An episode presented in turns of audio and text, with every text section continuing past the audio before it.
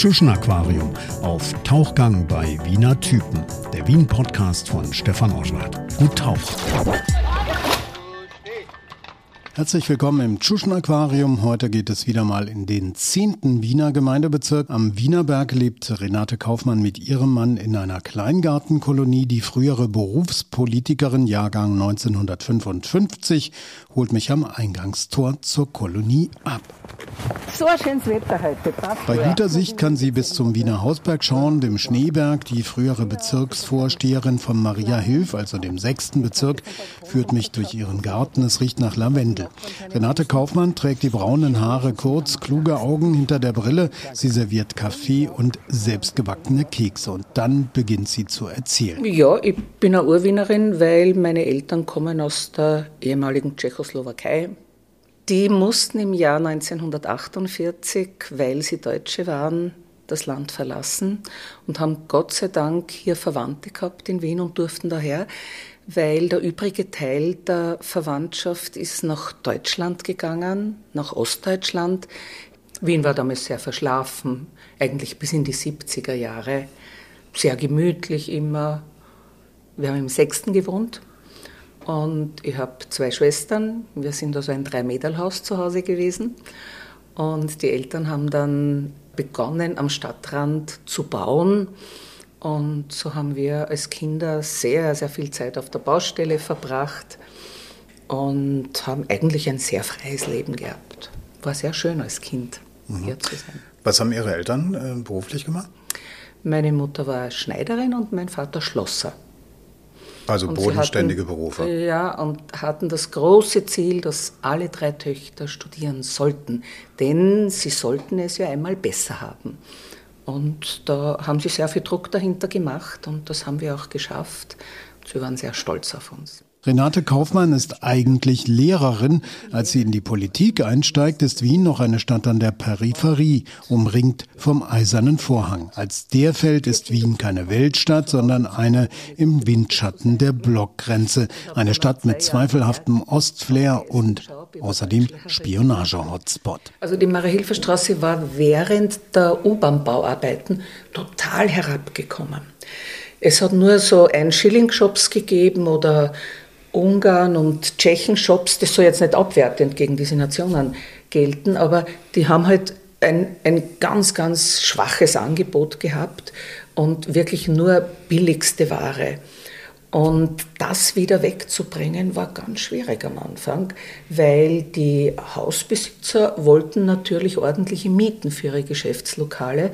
Aber wenn der Kundenstock nicht da ist und man die Umsätze nicht zusammenbringt, kann man die Mieten nicht bezahlen. Also sind immer wieder nur die gleichen Angebote gekommen. Und äh, glücklicherweise hat sich das dann im Laufe von einigen Jahren, es hat eine ziemliche Zeit gedauert, verbessert.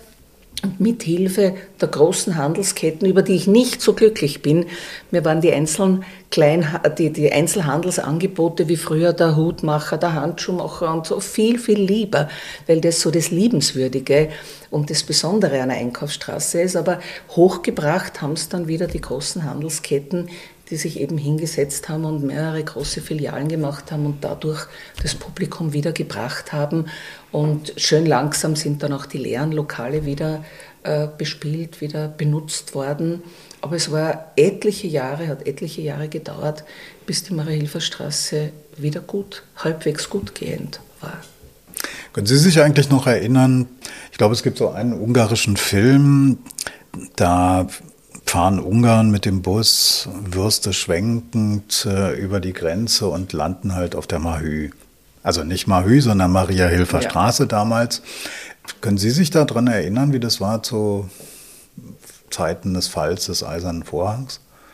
Also der Mauerfall in Deutschland mhm, sozusagen. Mm, genau. Ja.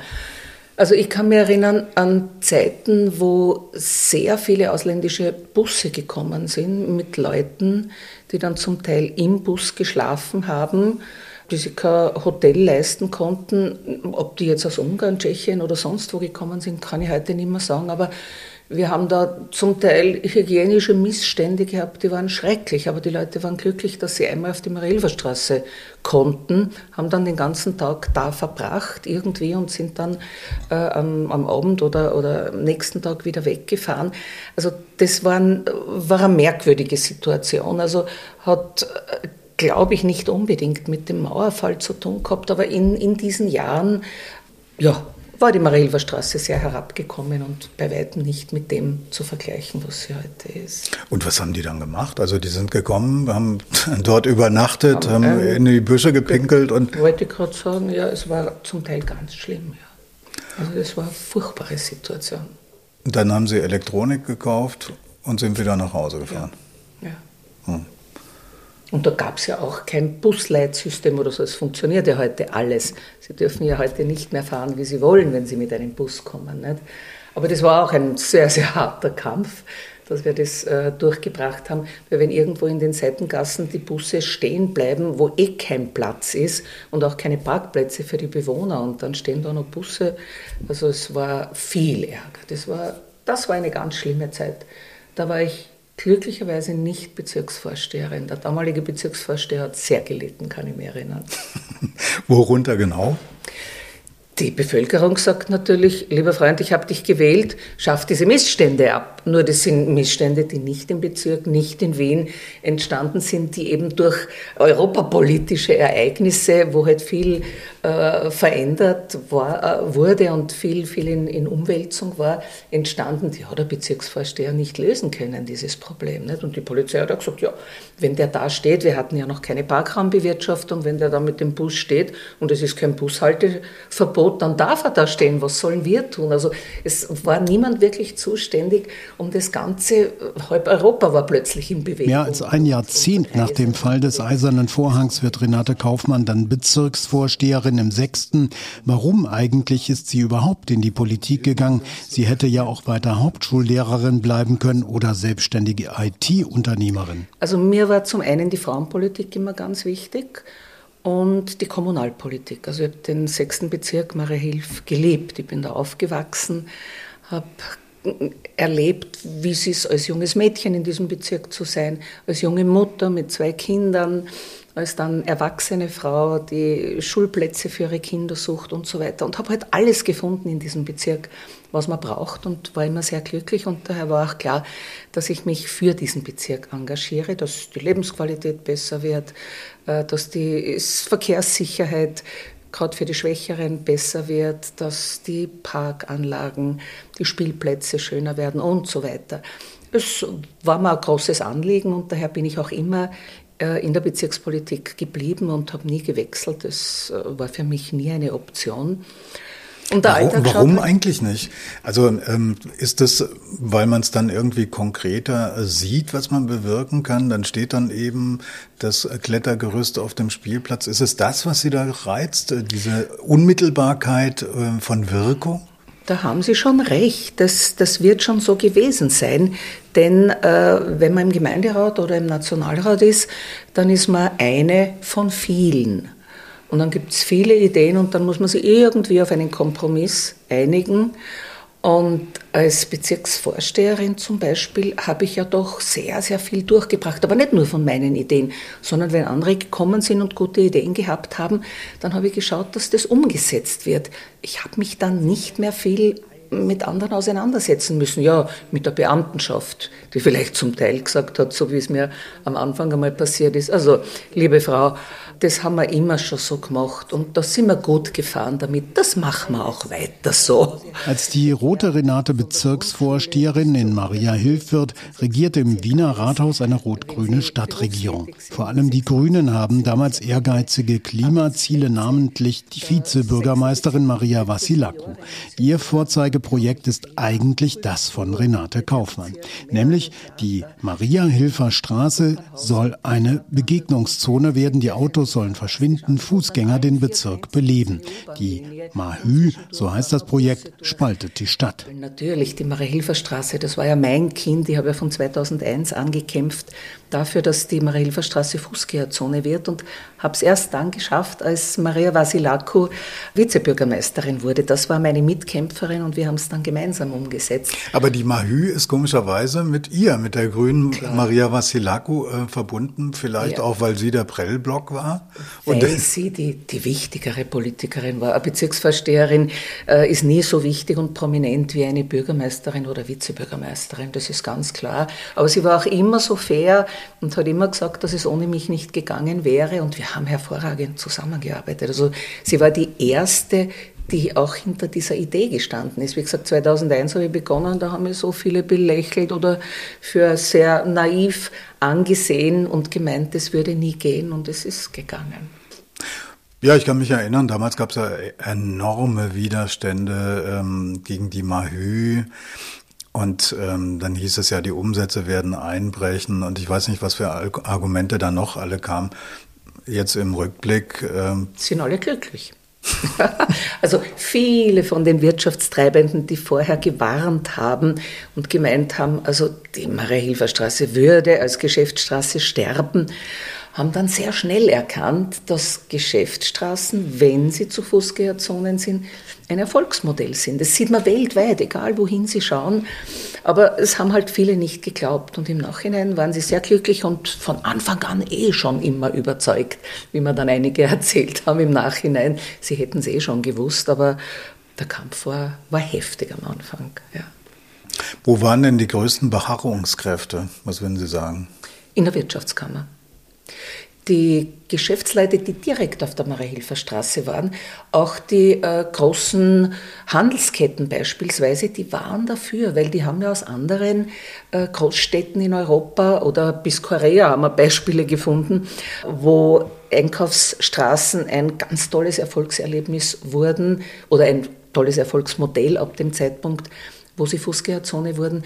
Die haben das gewusst, aber die Wirtschaftskammer hat blockiert, blockiert, blockiert. Okay, ich äh, übersetze das jetzt mal für mich. Ähm, Wirtschaftskammer ist gleich ÖVP. Ähm, kann man das so unter Parteipolitik verbuchen, aus Prinzip, weil es halt aus dem roten Wien kommt? Projekt von Rot-Grün ist, ähm, dann sind wir halt aus Prinzip dagegen, oder? Also in dem Fall, nachdem die Wirtschaftstreibenden selber zum Teil dafür waren und nur die Kammer dahinter, die Vertretung, schaut es danach aus, ja könnte durchaus so gewesen sein. Und die ÖVP war sowieso dagegen, also von Anfang an genauso wie die Freiheitlichen, von Anfang bis zum Ende. Warum die denn eigentlich? Wäre ich böse, würde ich sagen, die sind fast immer dagegen, aber sie werden ihre Gründe gehabt haben. Nun gibt es das Projekt. Sind Sie eigentlich selber zufrieden? Sind Sie da ab und zu noch? Ja, also wenn ich sehe, wie viel sich tut, habe ich große Freude. Also es hätte noch ein bisschen mehr werden können, aber da war eben dann die Kammer dagegen, die gemeint hat, es muss auf alle Fälle bis 1 Uhr geliefert werden, was jetzt bedeutet, dass die PKWs oft oder auch die LKWs länger drinnen stehen. In anderen Fußgängerzonen ist bis 10 oder 11 Liefermöglichkeit, bei uns muss das bis 1 sein. Also das schränkt dann die, die Bewegungsmöglichkeiten und die Nutzungsmöglichkeiten für die Fußgänger schon ein bisschen ein. Aber ja, es war ein Kompromiss und ich bin froh, dass er zustande gekommen ist. Es wird die Zukunft noch einiges an Änderungen bringen. Verbessern kann man ihn. Das bleibt von einem 60, 70 Stunden Tag auch, dass sie den Naschmarkt einst geteilt zwischen viertem und sechsten Bezirk zu sich geholt hat, sagt sie, der Alltag als Kommunalpolitikerin, kräftezehrend, sagt sie im Rückblick, nur mit Coach zu schaffen. Ein mörderischer Alltag mit anspruchsvollen Wählern, die Bezirksvorsteherin nie privat. Es hat ja Leute gegeben, die haben bei mir angeleitet zu Hause und haben gesagt, sie, da unten ist das oder dort ist das. Am, am Wochenende kommen sie und machen sie, tun sie. Oder ein, ein, Journalist, der hat auch im sechsten Bezirk gewohnt, der hat mich immer angerufen, wenn zu wenig Sand in der Sandkiste war, wenn er mit seinem Kind gerade Sand spielen war oder wenn sonst irgendwas war. Also man ist mittendrin im Geschehen und die, die Leute haben, Gott sei Dank muss ich sagen, auch wenig Berührungsängste.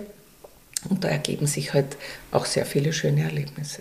Aber das äh, stelle ich mir auch nicht nur schön vor, oder? So niedrigschwelliges, in Anführungsstrichen, Politikangebot, damit rechnet man ja jetzt auch erstmal nicht.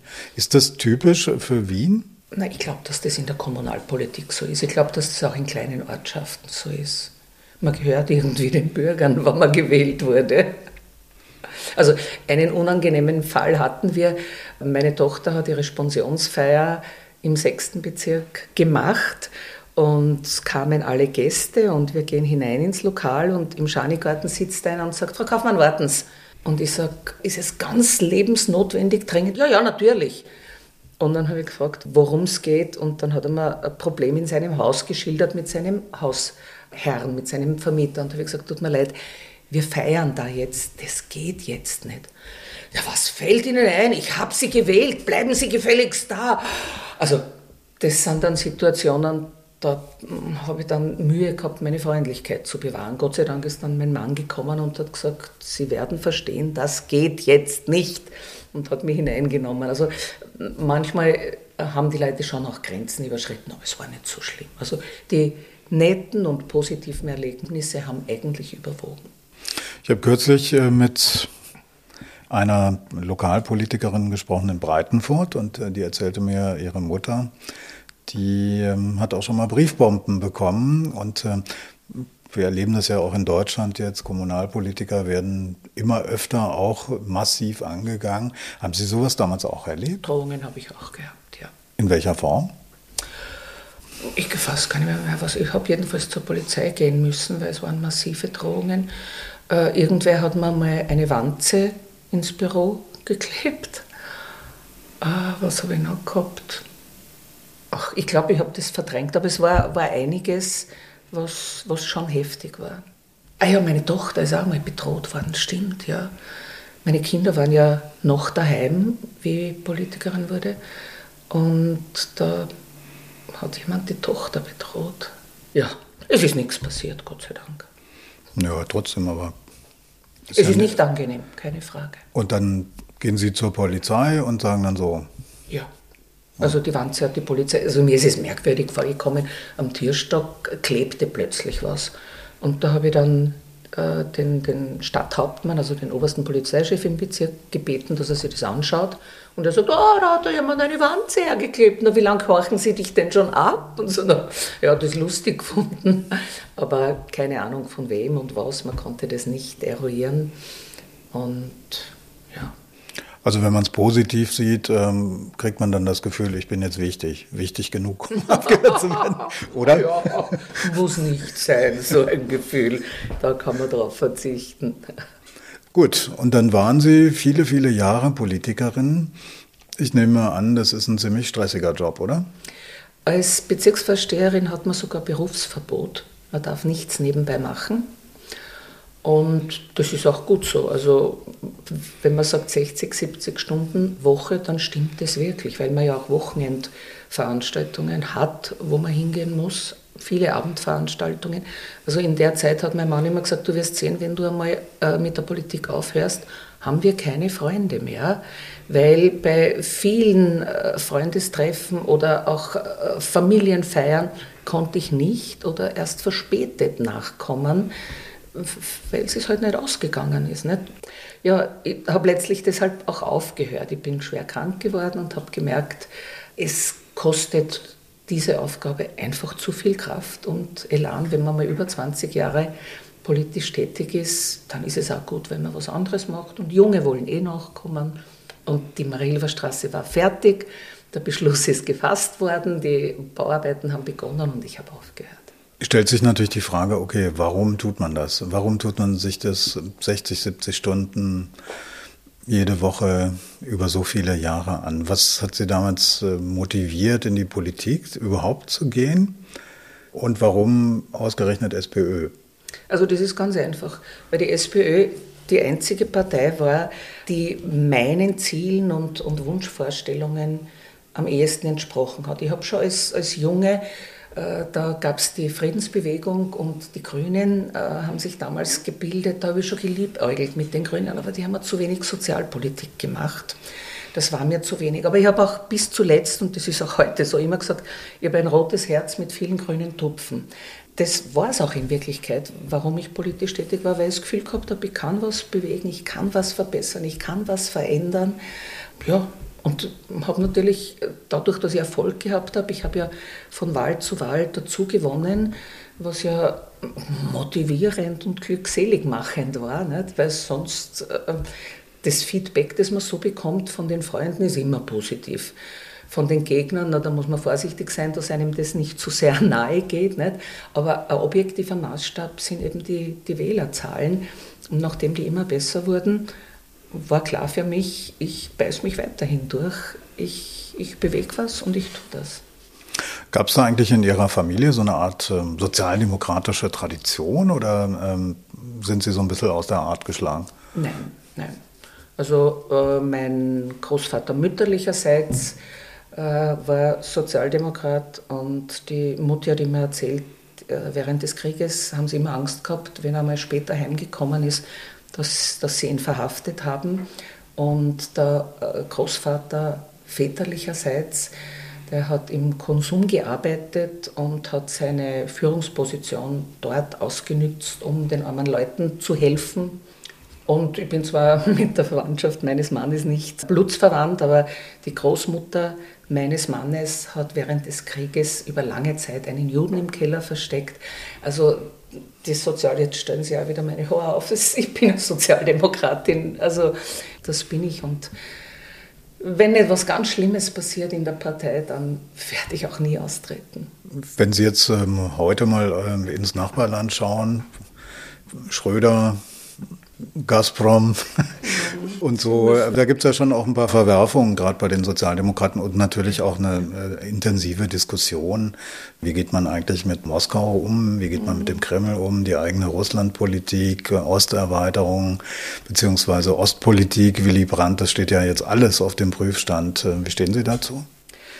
Also man leidet schon auch. Ich brauche gar nicht nach Deutschland äh, schauen die Ära Klima war für mich auch keine gute. Also er war Banker, aber nicht der Sozialdemokrat, den ich mir gewünscht hätte. Also damals habe ich schon viele, viele Zweifel gehabt.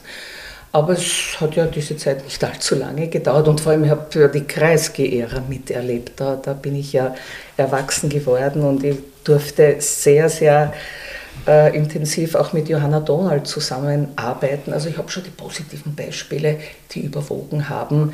Es gibt immer schwarze Schafe, auch bei den Roten. Ja, klar. Aber Kreisky ist ja ein gutes Beispiel, bei dem war es ja auch so. Der war ja auch ähm, sozusagen das niedrigschwellige ähm, Politikangebot für die Bürger. Ne? Genau. Ein Stück des Weges miteinander gehen hat er propagiert. Wenn man so in die Politik geht, ähm, da gibt es ja verschiedene Motive. Vielleicht hat man auch beide. Also entweder weg von, ich will irgendwas verändern, irgendwelche Probleme lösen, irgendwas stört mich oder ich will zur Sonne, zur Freiheit. Ähm, was war es bei Ihnen?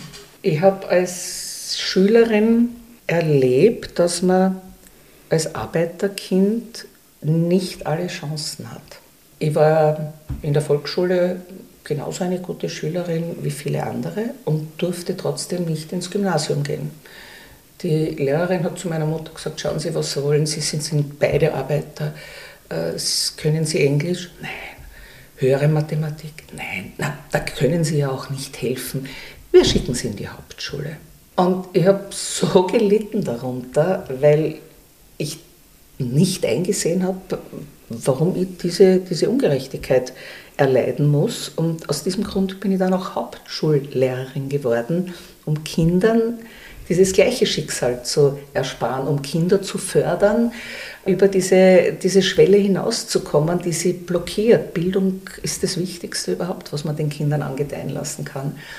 Und das war mal der erste Schritt zu, zu mehr Veränderung, mehr Gerechtigkeit hin. Und das habe ich dann in der Politik fortsetzen können. Und das waren, glaube ich, meine Beweggründe. Gibt es auch so Momente als Politikerin, wo Sie sagen würden, hm, eigentlich wird mir das jetzt alles irgendwie zu viel. Das rückt mir zu nah auf die Pelle. Ich, ich will jetzt einfach nur noch meine Ruhe haben und Schluss aus. Äh, das ist am Anfang ganz schnell gekommen und da habe ich aber dann Gott sei Dank äh, einen tollen Coach gefunden, der mir gelernt hat, die Dinge, die mich so belasten, die mir so in die, in, in die Seele hineingehen, nicht persönlich zu nehmen. Das das Eine Krebserkrankung läutet die Vollbremsung ein. Nach mehr als 30 Jahren in der Politik, davon gut ein Drittel als Bezirksvorsteherin in Maria Hilf, geht Renate Kaufmann 2014 in den Ruhestand. Von Vollgas auf Leerlauf.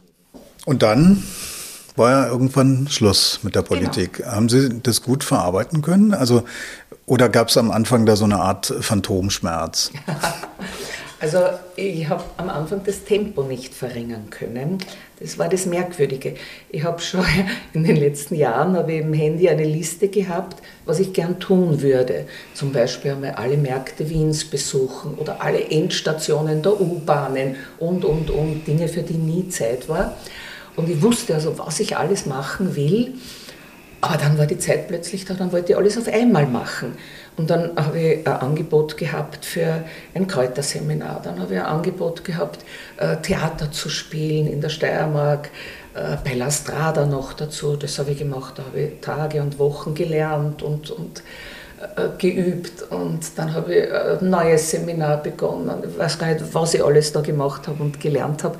Und dann habe ich aber gemerkt, also in dem Tempo kann ich nicht weitermachen. Ich muss zu einem normalen Tempo finden und habe dann immer weniger äh, von diesen wunderbaren Angeboten gemacht. Ich habe noch immer nicht alle Märkte besucht und noch immer nicht alle Endstationen der U-Bahnen, aber ich habe dann zu einem normalen Leben gefunden und äh, ja, ich habe Enkelkinder. Doch nur Oma sein ist Renate Kaufmann dann zu wenig. Sie will eine coole Oma sein, gebraucht werden. Sie wird die Internet-Oma. Vor einigen Tagen habe ich euch gezeigt, wie ich mein Geschirr spüle. Mit Lifehacks und Kochrezepten in kleinen einminütigen Videos erklärt sie, wie sie selbst Mayonnaise macht, ihren eigenen Klarspüler oder Schuhdeo. Manchmal riechen sie nicht ganz so gut, wie man es gerne hätte. Ich zeige dir, wie ich mein Schuhdeo mache. Ich nehme einen halben Teelöffel Speisesoda, 75 Milliliter abgekochtes Wasser, 20 Milliliter Alkohol, hochprozentigen Alkohol und ein Duft meiner Wahl. Ich nehme heute Lavendel, man kann aber auch alle möglichen anderen Düfte nehmen. So, das waren 10 Tropfen und damit ist mein Deo auch schon fertig. Es geht ja ruckzuck. Jetzt schüttel ich das Fläschchen, bis sich das Natron aufgelöst hat und dann habe ich meinen Duftspray. Und schon duftet Auf Instagram hat sie fast eine halbe Million Follower. Sie ist auf TikTok, betreibt einen Blog. Auf dem rechten Arm sieht man in den Videos das Tattoo, fragt die Oma. Auf den Videos trägt sie auch ein T-Shirt mit genau dieser Aufschrift. Markenbranding kann sie. Wieso startet sie online nochmal durch? So, jetzt geht's los. Ich habe immer schon gute Rezepte und gute Tipps notiert und wollte eigentlich ein Buch schreiben. Und dann war ich in Pension und hätte sogar ein Angebot gehabt von einem Verlag. Und dann habe ich gefunden, das Buch ist so was Statisches, das ist so endgültig, wenn mir dann nachher noch was einfällt. Und dann habe ich mir gedacht, eigentlich wäre doch ein Blog was Klasses, da kann ich immer wieder was dazu tun. Außerdem ist es zeitgemäß. Und dann habe ich angefangen, mich damit zu beschäftigen. Ich habe eh zuerst gesagt, ich war ja in der EDV tätig, Anfang der 80er Jahre, aber äh, zwischen dem, was ich damals am Programmieren gelernt habe und dem, was heute möglich ist, liegen Welten, also da Galaxien liegen dazwischen. Und habe erst einmal anfangen müssen und habe mit vielen Wutausbrüchen und Tränen, ich kann aus Zorn auch weinen, habe ich da wochenlang versucht, diesen Blog einzurichten. Äh, es hat sich dann Gott sei Dank meine Nichte erbarmt und hat mir mitgeholfen. Und dann hat mein Enkel, mein Jüngerer, gesagt, du Oma, jetzt wäre es aber an der Zeit, der Blog ist schon fad, was Zeitgemäßes zu machen. Fang an mit TikTok. Und die heute Zehnjährige hat auch angefangen, du Oma, ich zeig dir das. Und dann haben wir das angeschaut und dann habe ich zum Beispiel gesehen, wie jemand eine Knoblauchknolle quer durchschneidet. Das hat keine zehn Sekunden gedauert. Und dafür hat es 365.000 Klicks gegeben. Habe ich mir gedacht, irre, na das will ich gar nicht, so ein Unsinn, so oberflächlich die Leute. Schauen Sie das an, wie da ein Knoblauch durchgeschnitten wird. Also, na das ist nicht meins. Aber die Kinder haben nicht locker gelassen und haben gesagt, Oma, fang einmal an.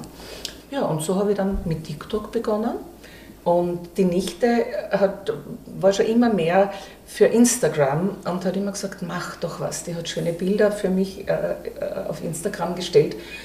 Und weil sie immer wieder mich motiviert hat, habe ich jetzt damit begonnen, auch Videos auf Instagram zu stellen. Gigantisch. Und Wie geht das? ich weiß es nicht, fragen Sie mich nicht. Aber ich glaube, zum Unterschied von den anderen, die so tolle Bilder und so toll künstlerisch gestaltete Videos haben, sind meine zwar einfach gestrickt und, und Hausbacken, aber die anderen Dinge sind so quasi zum Anschauen. Und wie man als, als Kind irgendwann einmal nicht mehr nur Bilderbücher anschauen will, sondern auch lesen, wollen, glaube ich, auch immer mehr Follower einen Nutzen davon haben. Äh, wenn Ihnen ein schönes Bild zeige, dann ist das die eine Sache, aber wenn Ihnen sage, so geht das, Schritt für Schritt und am Ende gebe ich dir noch das Rezept dafür oder wenn ich irgendeinen tollen Tipp habe, dann haben sie einen Nutzen, dann ist das nachhaltig und ich glaube, dass das jetzt immer mehr Leute suchen. Was glauben Sie, warum ähm, diese Art Videos so erfolgreich sind? Ist es sozusagen die Oma von nebenan, die mich an der Hand nimmt, so wie früher Enkel, so schau mal, so geht's, ähm, nur eben halt via Social Media? Das wird auch so sein, ja, weil es gibt viele, die schreiben, du erinnerst mich an meine Oma oder jö, das hat meine Oma auch immer gemacht. Ja, das hat mir schon die Oma erzählt. Oder könntest du mich nicht adoptieren? Ich habe keine Oma mehr. Also die Oma spielt schon eine große Rolle. Das ruft auch äh, positive Kindheitserlebnisse wieder ins, ins Gedächtnis, also positive Emotionen. Aber eben, wie ich gesagt habe, dass es einen Nutzen bringt, dass es einen Mehrwert bringt, dass derjenige, ich bin ja immer kurz, ich bin ja nie länger als eine Minute, kann man sich anschauen, äh, dass derjenige dann nach der Minute nicht sagt, ja, waren schöne Bilder aus, sondern da habe ich jetzt was davon oder weiß was, was ich bisher nicht wusste. Wie ist denn so die Bandbreite der Themen? Welche Themen sprechen Sie an und warum? Mir ist es wichtig, eine Mischung zwischen Rezepten und Tipps zu haben. Die Rezepte sind mir deshalb wichtig, weil ich entsetzt darüber bin, was die Leute heute zu sich nehmen. Und das Zweite sind die Tipps. Es gibt so viel an, an altem Wissen, an, an Hausmitteln, an einfach alltäglichen Tipps, die das Leben erleichtern die nicht verloren gehen dürfen, weil die alten Menschen aussterben oder weil die Jungen zu wenig Zeit haben, sich darum zu kümmern. Weil Sie es eben schon angesprochen haben, ist das quasi Ihr Vermächtnis, Ihr Social Media Vermächtnis? Klingt schön. Klingt schön. Wobei, ich mache keine Illusionen. Wenn mein äh, Kanal oder meine Kanäle schlechter gehen würden, würden mich TikTok und Instagram rausschmeißen, beinhart. Also äh, das Einzige, was bleibt, ist mein Blog. Da zahle ich ja für meine Adresse Jahr für Jahr, den kann man niemand wegnehmen, egal wie viel oder wie wenig sich da tut. Aber bei äh, TikTok, da habe ich schon von einigen gehört, äh, die sind einfach rausgeflogen, wissen nicht warum. Also sowas kann da jederzeit passieren. Aber der Blog, ja, da bleibe ich, das stimmt. Wie kommt man zu so vielen Followern? Haben Sie da irgendeine Strategie? Ich weiß es nicht. Ich weiß es wirklich nicht. Das Video darüber, wie man Bovidel macht, hat über 600.000 Zugriffe. Ich glaube nicht, dass auch nur ein Promille derer, die sich das angeschaut haben, Bovidel machen, weil das so viel Arbeit ist. Auf der anderen Seite habe ich einfache Beispiele, da sind plötzlich nur 4000 Leute, die sich das anschauen. Ich glaube aber auch nicht, äh, dass es die, die, die Viewer oder die Follower wirklich bestimmen. Ich glaube, das ist der Algorithmus. Wenn ich Glück habe, präsentiert er mich. Wenn ich Pech habe, dann nicht. Und wie viel Arbeit ist das, so ein Video zu machen? Viel. viel. Ich habe äh, zwei Handys mit sehr guten Kameras mir geleistet. Ich habe etliche Stative, dann noch ein paar Beleuchtungskörper und ich habe eine winzige Küche, die ist dreieinhalb mal zwei Meter. Das heißt, ich kann mich kaum bewegen und wenn die Stative stehen, überhaupt nicht.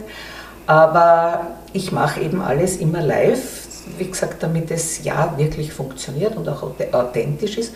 Die Authentizität, glaube ich, ist auch ein Teil des Erfolgs. Und ja, dann mache ich das. Wenn es äh, ein Rezept ist, was weiß ich, Schweinsbraten, der dauert per se ja schon einmal zweieinhalb Stunden, dann muss ich mir immer genau überlegen, wie ich das fotografiere, wie ich das filme. Aber das Allerschlimmste ist das Schneiden. Ich habe dann oft Material, so zweieinhalb Stunden. Und das alles noch einmal durchschauen, unter drei Stunden, glaube ich, schaffe ich kein Video. Ich habe Gott sei Dank das Glück, einen ganz fantastischen Mann zu haben.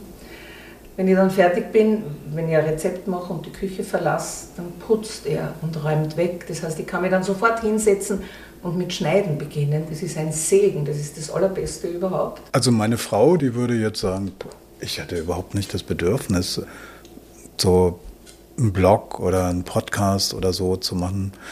Warum sie? Irgendwie hat es mich immer in die Öffentlichkeit scheinbar gezogen, weil als Politikerin darf man ja keine Scheu haben. Nicht? Ich habe ja Leute ansprechen müssen, ich kann mich noch erinnern, war ja total unbekannt und war Oppositionspolitikerin im sechsten Bezirk und musste zu den Leuten hingehen und mich vorstellen. Das ist teilweise ein bisschen wie Prostitution. Da geht man im Park oder wo auch immer hin und sagt, darf ich mich vorstellen, mein Name ist. Ja, irgendwie liegt es offensichtlich in meinem, in meinem Charakter. Wenn Sie sich selber ein Etikett aufkleben würden, jetzt, was sind Sie jetzt? Die Internet-Oma. Also Oma-Influencerin sozusagen. Das Wort Influencerin mag ich gar nicht. Warum nicht? Influenzen heißt beeinflussen. Das will ich aber nicht. Ich will, ich will helfen. Beeinflussen ist immer negativ. Beeinflussen ist so oft gegen den eigenen Willen. Zumindest empfinde ich das so. Hustensaft aus schwarzem Rettich. Geht schnell, hilft, ist gesund und schmeckt. Das war Renate Kaufmann, frühere Bezirksvorsteherin von Maria Hilf, jetzt TikTokerin. Unter Frag die Oma bietet sie Lifehacks und Kochrezepte an. Zum Abschied gab's dann übrigens auch noch selbstgebrannten. Beim nächsten Tauchgang geht es in den 18. Bezirk nach Wien-Währing zu einem Globetrotter, der eigentlich Lehrer war, Fotografen und Blueser. Danny Lucascio alias Danny Chicago, der hier schon mal zum Boogie Woogie auf den Gürtel einlädt.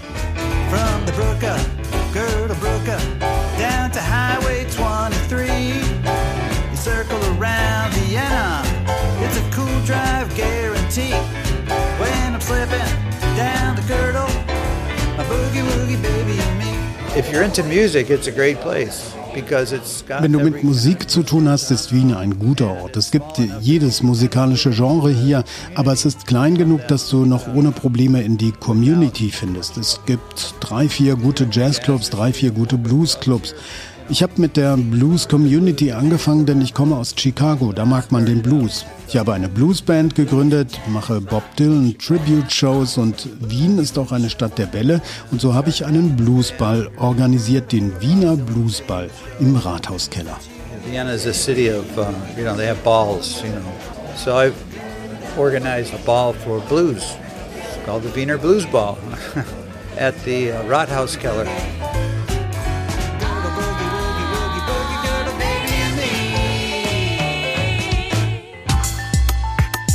Tschuschen Aquarium auf Tauchgang bei Wiener Typen. Der Wien-Podcast von Stefan Oschwart. Gut tauchen.